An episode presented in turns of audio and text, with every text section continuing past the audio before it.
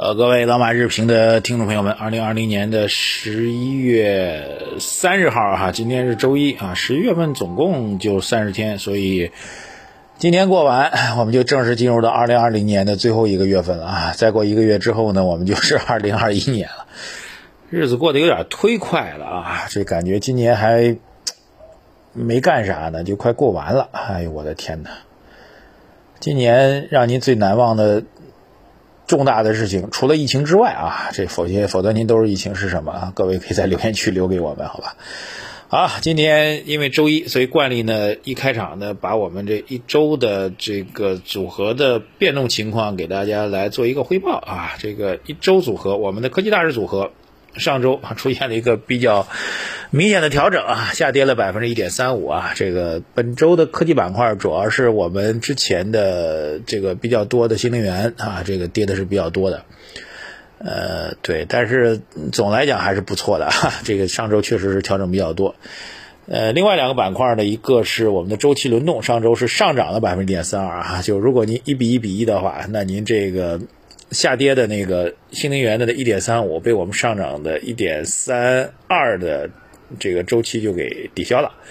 当然呢，这个时候我们这个精选低估啊，这个就发力了啊。特别是大家知道上周的后半周，我们精选低估冲得很猛，所以上周的总体的涨幅呢，这个精选低估呢是上涨了百分之一啊。如果简单测算，如果您完全按一比一比一的比例来配置的话，那上周的这个就是在三分之一的比例当中上涨了百分之。一点多啊，其实还好，因为毕竟市场上周个股的波动是非常大的，呃，大多数持有个股的朋友们基本上都是赚了大势没赚钱，甚至还亏了钱啊，所以我们依然能够保持一个微盈利的状况，我觉得已经挺不错了啊。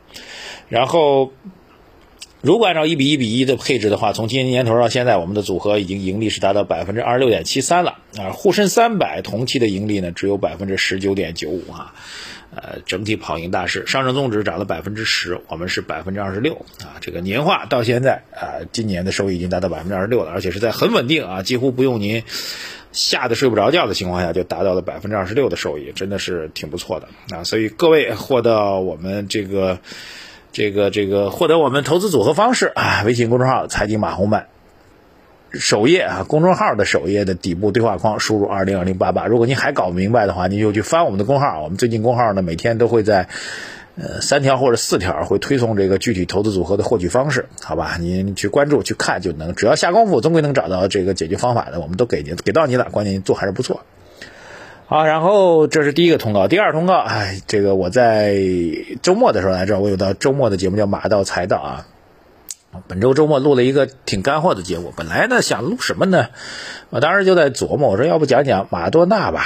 虽然我也不是一个真正的球迷啊，但是所以我也不想讲球，就从马多纳呢讲到这个阿根廷的，讲到阿根廷啊，这词儿为什么熟呢？就是那时候看阿拉马多纳的节目，那个一帮子阿根廷的运动员在那呃更衣室里边，足球更衣室里在那又唱又跳，阿根廷的阿根廷的，我就记住了哈。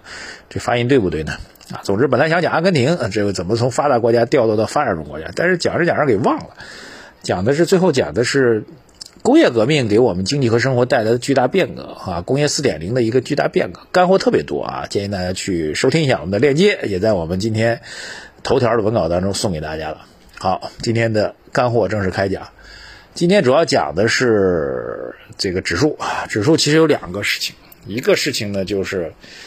不知道大家关注到了没？这个尽管上证综指天天跟那儿三千三百点、三千四百点在那晃，但是很重要的一点，大家切出另外两个指数，这两个指数也是属于傻大笨粗的指数啊。这个一个叫做上证五零，也叫做沪沪深三百，大家都知道的。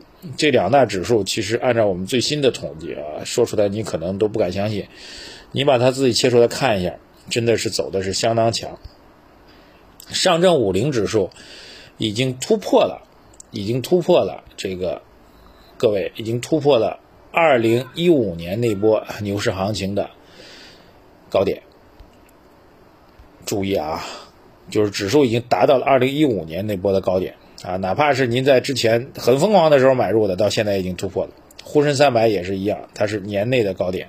好，很多朋友可能就很纳闷了啊，这个。我手头的股票依然是没涨，甚至最近下挫还很严重的。那为什么指数会涨这么高呢？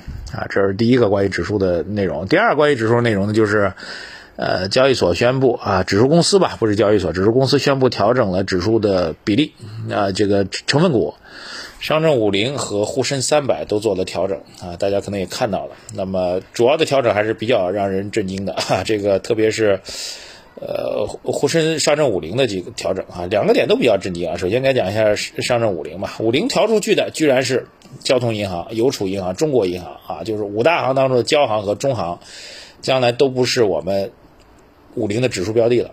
调进来的谁呢？包括恒生电子、中泰证券、海天威业、威尔股份和。兆易创新，那么显然呢，除了中泰证券之外，另外三家都算是科技类的，这是五零的调整。沪深三百的调整，我就不不逐一给你念了。但是沪深三百当中有四个引起大家关注的，那就是蓝启科技、中国通号、中微公司和传音控股这四家公司。为什么引起大家关注呢？因为他们是科创板的公司啊。当然，其他科技公司也很多啊，这个什么华大基因啊、高德红外呀、呃东山精密啊。啊，等等吧，就科技类公司也非常多的纳入到沪深三百当中来了。两个关于指数的事情啊，先把新闻给你讲完，接下来几个重要的点。第一个点，呃，指数赚了指数不赚钱，不要去抱怨别人，首先要抱怨自己，因为赚了指数，但是你自己是亏钱的，一定是对市场大的趋势没有掌握好。而我们节目的最大能力就是把这个大的趋势给您讲解清楚啊，对吧？所以。不要去抱怨，说指数涨了，我居然没报没赚钱，在那里骂人，这是能力不足啊，这是学习不到位啊。而指数的研究呢，也有它一套的理论和方法，包括指数基金的定投也好，包括对于几个指数的理解也好啊。比如说，我举一个小小的例子啊，举一个小小的例子，指数的这个复杂程度啊。当然，我自己比较喜欢做指数研究，比如说啊，这个很多公司像这个沪深三百不是调上来几几个几个公司嘛？那这些公司原来是在哪儿？原来是他们在在中证五百。我们的指数是这样的，就是这个沪深三百之后再往后数，呃，五百家，那那是中小盘的股票。那沪深三百的龙头的公司再涨，涨的市值到了沪深三呃这个中证五百的比中证五百后面几家还高的话，那它就会替代中证五百，它是按市值来排名的。所以大家知道不知道，在交易交易当中一个非常有意思现象，就是这些公司从中证五百调到沪深三百，您说是好事还是坏事呢？你思考一下，几秒钟啊。答案是坏事，为什么是坏事呢？因为它在中证五百的时候它是龙头，所以大的指数基金呢会按大的比例来配置它。它到了沪深三百之后呢是鸡尾巴，那就只能按照比较小的基金资金来配置它，而它呢同时会被中证五百当中剔除出去啊，所以实际上是一个负面的事情对这些个股啊。当然个股的这个具体表现未必相关，只从这件事情来讲它会比较有意思啊。然后从沪深三百最后几名掉下去，掉到。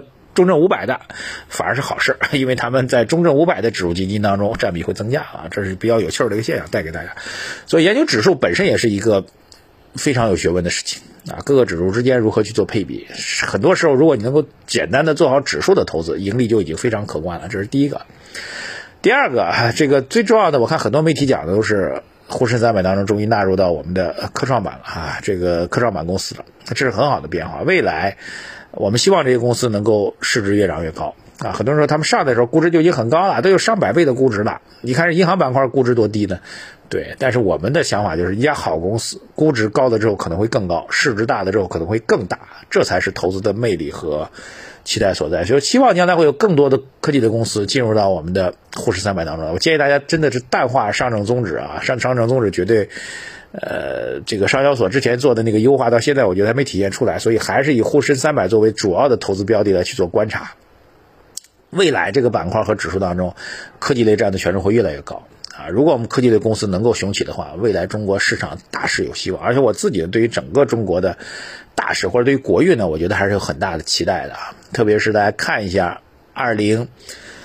二零二零年未来五年的规划啊，到这个我们未来十这个更长期的规划吧，这个二零三五年的十五年的规划啊，远景目标吧等等，您其实还是充满很大的信心的。国运就在于此，所以最后的结论吧，简单带给大家：指数研究也是有学问的，不是那么简单的。